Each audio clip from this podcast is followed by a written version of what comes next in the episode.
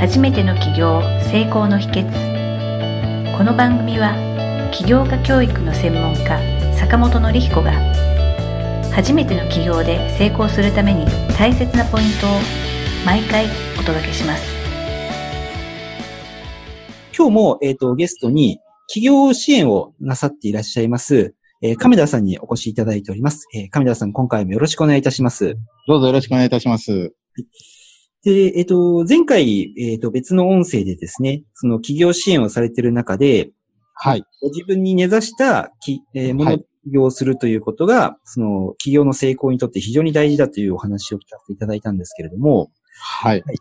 えっ、と、それはもうスタートアップとか、はい。えっ、と、のことにかん、すごく関係する内容だなと思ってたんですが、はい。あの、どうなんでしょうか？例えばその、うまくはいスタートができて、まあ苦労しながらも、期待通りの成長ができたとした場合、はい。あの、その成長っていうのがこう、闇雲にやってれば成長ができるのか、はい。それとも、えっ、と、はい。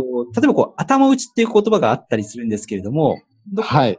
限界点とかは臨界点を迎えたりしてしまったときに、はい。え。もう一工夫、二工夫必要になる場合があるとか、はい。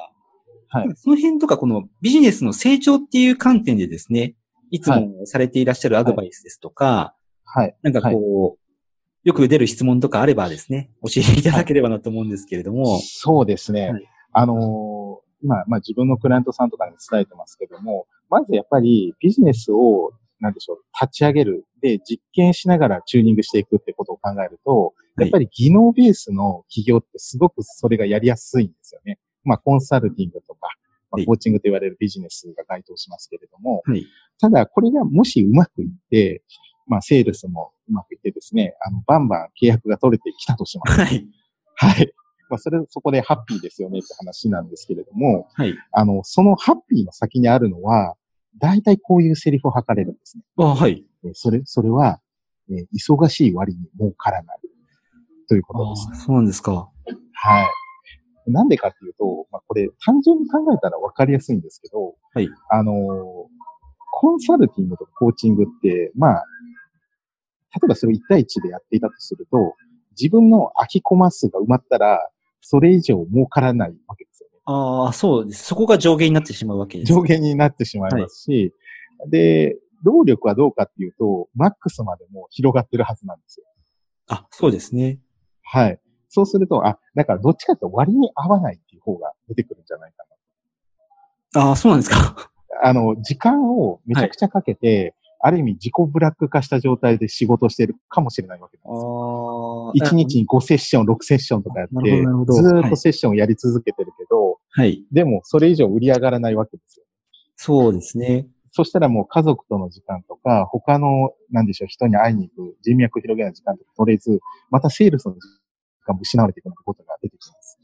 あーすごい深刻ですね。そうなんです。ハッピーの先に深刻が待っているっていうことが予想されるんです。はい。これはあれですね、あの、はい聞かれてる方でですね、起業してうまくいったら、はい。まあ幸せなんだろうなって、まあ幸せに、まあ間違いない。はいもはい。う、その先にそんな落とし穴なったのかみたいな。そうなんです、そうなんです。で、その時に、やっぱり技能ベース、自分が役務、労務を提供するっていうところから、ビジネスモデルで仕事を回すといった転換が必要になってくるというふうに僕は考えているんですね。ビジネスモデルで仕事を回すように転換をする。転換をしていく。まあ、自分で、あの、なんでしょう、コーチングとかコンサルティングを提供するための一つのビジネスモデルなんです。けれども、はい。はい。そこから一歩ステップアップをしていく、成長させていくっていうのが必要なのかなと。はい。成長させるですか？はい。例えば具体的にこういったことがあるっていう事例みたいなものってあったりされますか？そうですね。あのーまあ、あの、今のコーチングコンサルティングっていうビジネスの事例でいくとですね、はい。えっと、要は自分と同じサービスを提供できる人間を作っていって、で、その人たちを指導するポジションに立つとかね。ああ、えっと、なるほど要は認定講師制度というビジネスモデルを入れていくとか、はい。えっと、例えばそういうのが必要になってきて、で、そうすると、あの、自分の労働力の限界以上にこう売り上げていくことができるわけですね。あなるほどですね。はい、ははいい。だし、またちょっと違う事例で言いますと、まあ私ちょっとクライアントさんの話になるんですけれども、はい、えっと、ある20代の若者ですごくボードゲームが好きで、はい、あの、ボードゲームソムリエみたいな仕事をしている人がいるんですけれども、ボボードゲームソムリエですか？そう、はい。あの、いろんなボードゲームを、あの、なんファシリテーターのようなポジションで、はい、えっと、やったことない人にこう楽しんでもらうとか、初めまして同士の人をつなげるみたいなことをやる人があ、そういうソムリエさんがいらっしゃるんですね。はい、ソムリエさんがいる。本当にあの、こういう時にこういうゲームしたいんですけどっていうお客さんのニーズに合わせて、例えばゲームチョイスしてあげたりとか、あるいは何もなかったらお任せですみたいな形で自分がチョイスして、あの、場を楽しませたりとか、っていうことをやってる仕事の人がいるんですね。へー、すごいですね。はい。はい。ただその彼も、やっぱり、あのー、なかなか自分自身楽しみながらやっている部分はあるものの、はい、やっぱり、あのー、なんでしょう、その場合ですと、こう、個人相手のビジネスなので、やっぱそれに、そんなに大きなお金が動かせなかったっていう悩みがあったんですよね。で、しかも、はい、えっ、と、労働力としては、えっ、と、もう自分の限界にまで達してるけど、売り上げがそんなにいかないってことに悩んでいたわけなんですけれども、はい。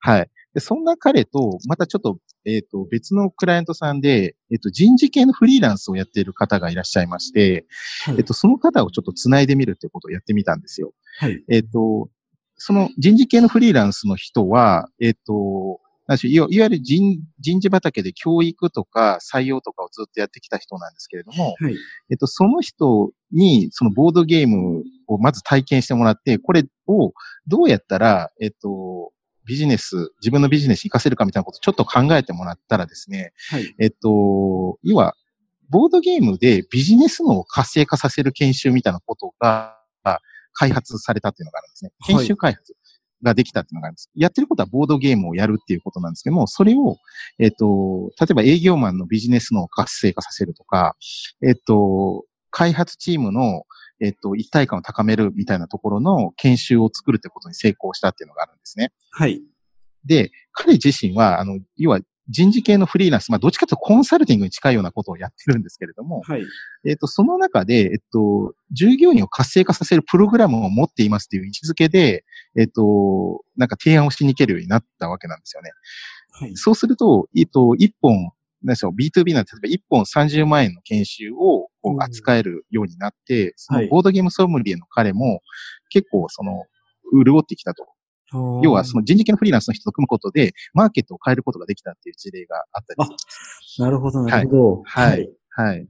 ですね。あ、そっか。ちょっとあの、ごめんなさい。もし間違ってたら申し訳ない。はい。はい。ボードゲームソムリエの段階では、はい。はい。どちらかというと趣味の範囲で、あまり大きな、はい、まあ、あったとしても大きな収入にならないみたいな、はい、そんな感じだったんですかね。そうですね。ややっぱ彼としても、そこ本腰入れてやっていきたいけど、本腰入れたところで知れてるわっていうのを気づいてたんですよ、自分で。あ、それが、えっと、まあ、人事のフリーランスの方との、こう、はい、ご縁で、はい。はい、まあ、え、なんていうんですか、はい、お互いのいいところが掛け合わさって、大きな部分に変換、はい、成長したっていうような、そういう、そうですね。はい。あの、まあ、さっき、えっと、先ほどの、まあ、その、えっと、認定制度の話とか、はい、今の、ボードゲームの話とかって、はい。はい、以外の誰かと一緒になることで、はい、まあ、相乗効果でビジネスが大きくなるっていうことを教えていただいたと思うんですけれども、はい。はい。あの、例えばその、組み方のコツとか、はい。組むときにこういったことを注意しなきゃいけないとか、はい。この辺の、ね、多分いたずらに誰とでも組めばいいかっていうと、そういうわけでもないと思うんで、はい、はい、はい。組むときに心がけて、はい。何かあれば。す、はい。もう素晴らしい質問ですね。あの、なんでしょう。要は、く、組んでくれって言っても、なんでしょう。こっち側が、なんでしょう。組んでくれくれくになっちゃうので、そうじゃなくて、えっ、と、組む相手方をどうやったらバリューアップできるかっていうことを考えていくと、比較的組んでもらいやすいんじゃないかなというふうに考えています。はい。その普段の人事系フリーランスの方で言えば、同じような、例えば人事系のコンサルフリーランスって5万といるわけで、はい、その中で自分が選ばれるポジション作りって、あの、まあ、なかなか悩まれていたところなんですよね。はい。で、そこに、例えば、あの、従業員を活性化させるプログラムも一緒に入れられるってなると、まあ、あの、フリー、その人事系フリーランスの彼のお客さんに向けて、付加価値提案ができるようになるわけですよ。あ、なるほどですね。はい。はい。そうすると、その、その、なんでしょう、ボードゲームソムリエがいることで、人事系フリーランスを付加価値アップ、バリューアップさせて、結果、えっ、ー、と、選ばれるポジションを高くすることが実現したわけなんですね。はい。はい。そういう形で、組む相手方をどうやったらバリューアップできるかっていう発想で、えっと、組み方を考えると、えっと、お互いウィンウィンな組み方ができるんじゃないかなというふうに考えています。はい。そうですね。あの、その、元々のこのお話の、えっ、ー、と、出発で、はい、頭打ちになった自分のビジネスをいかにこう広げるかっていうところで、はい、なんとなくこう、話の主語が自分だったんですけれども、はい。はい。そのビジネスを広げるための、はい。っていうのは、いかにこう、まあ、お客様のためっていうのは当然のことながら、はい。組んだ相手にも、はい。幸せになってもらう、バリアップさせるっていうところの、はい。考え方が、はい。まあ、不可欠っていう、そういう感じなんですよね。そうですね。あの、よく、ほら、あの、昔から日本で言われるものの一つとして、大見商人の三方よしみたいな話ってあると思うんですけども、あはい、あの発想そのものですね。なるほどですね。はい。で、えっ、ー、と、ビジネスが拡大、お互いにビジネス拡大していくっていう考え方をとっている感じですね。はい。はい。まあ、よく言われるウィンウィンの関係を作るっていうところですよね。おっしゃる通りですね。はい。あ、で、もちろんあれですよね。だまあ、その、その、そういう、はい、えっ、ー、と、ウィンウィンの関係を作るっていう気持ちがあることを前提で、はい、まあ、お互いに、えっ、ー、と、自分の強みが相手に役立つ。はい、で、自分のよ、欠けてるところを持ってる強みを持ってる人に、一緒に組んで、ウィンウィンの関係になるっていう、そういう組み方がビジネスをするっていう感じです、はい、そうですね。はい。例えば、あの、例えばフリーランスのデザイナーの方と営業コンサルタントが組むと、はい、デザイン事務所向けの営業がうまくいったりするっていうパターンもあります。あなるほどですね。はい。はい。どうしてもデザイナー系って制作にめちゃくちゃ時間かかって営業時間取れないので、はい。そこを要は、あの、営業コンサルタントの時間を使うことで、えっ、と、営業しながら制作するっていう同時並行ができるようになる例えばそういう関係性を作れたりします、ね。はい。まあ、お互いのないところをおぎ、まあ、補うような感じになるとは思うんですけれども、はい。相乗効果になるっていう感じですよね。そうですね。はい。ありがとうございます。えっ、ー、と、はい、今回はですね、あの、創業支援をされている亀田さんから、はいえー、企業時はうまくいって、はい、あの、成長してきたけど、頭打ちになった時の打開策ということでですね。はい。まあ、人と組む、組む相手とバリアアップ、組む相手もバリアアップさせる。はい。で、えっ、ー、と、双方が相乗効果になるような組み方をするという、そういうアドバイスを、えー、いただきました。はい。また、あの、リスナーのですね、聞いていただいているあなたの企業のお役に立てていただければ幸いです。亀さん、今日もありがとうございました。ありがとうございました。今回の番組はいかがだったでしょうか？あなたの企業の気づきがあれば幸いです。なお、番組では坂本典彦への質問をお受けしております。坂本典彦公式サイトよりお問い合わせください。坂本典彦公式サイトで検索してくださいではまた次回もお楽しみに提供は世界中の一人一人が志を実現できる社会をつくる立志財団がお送りしました。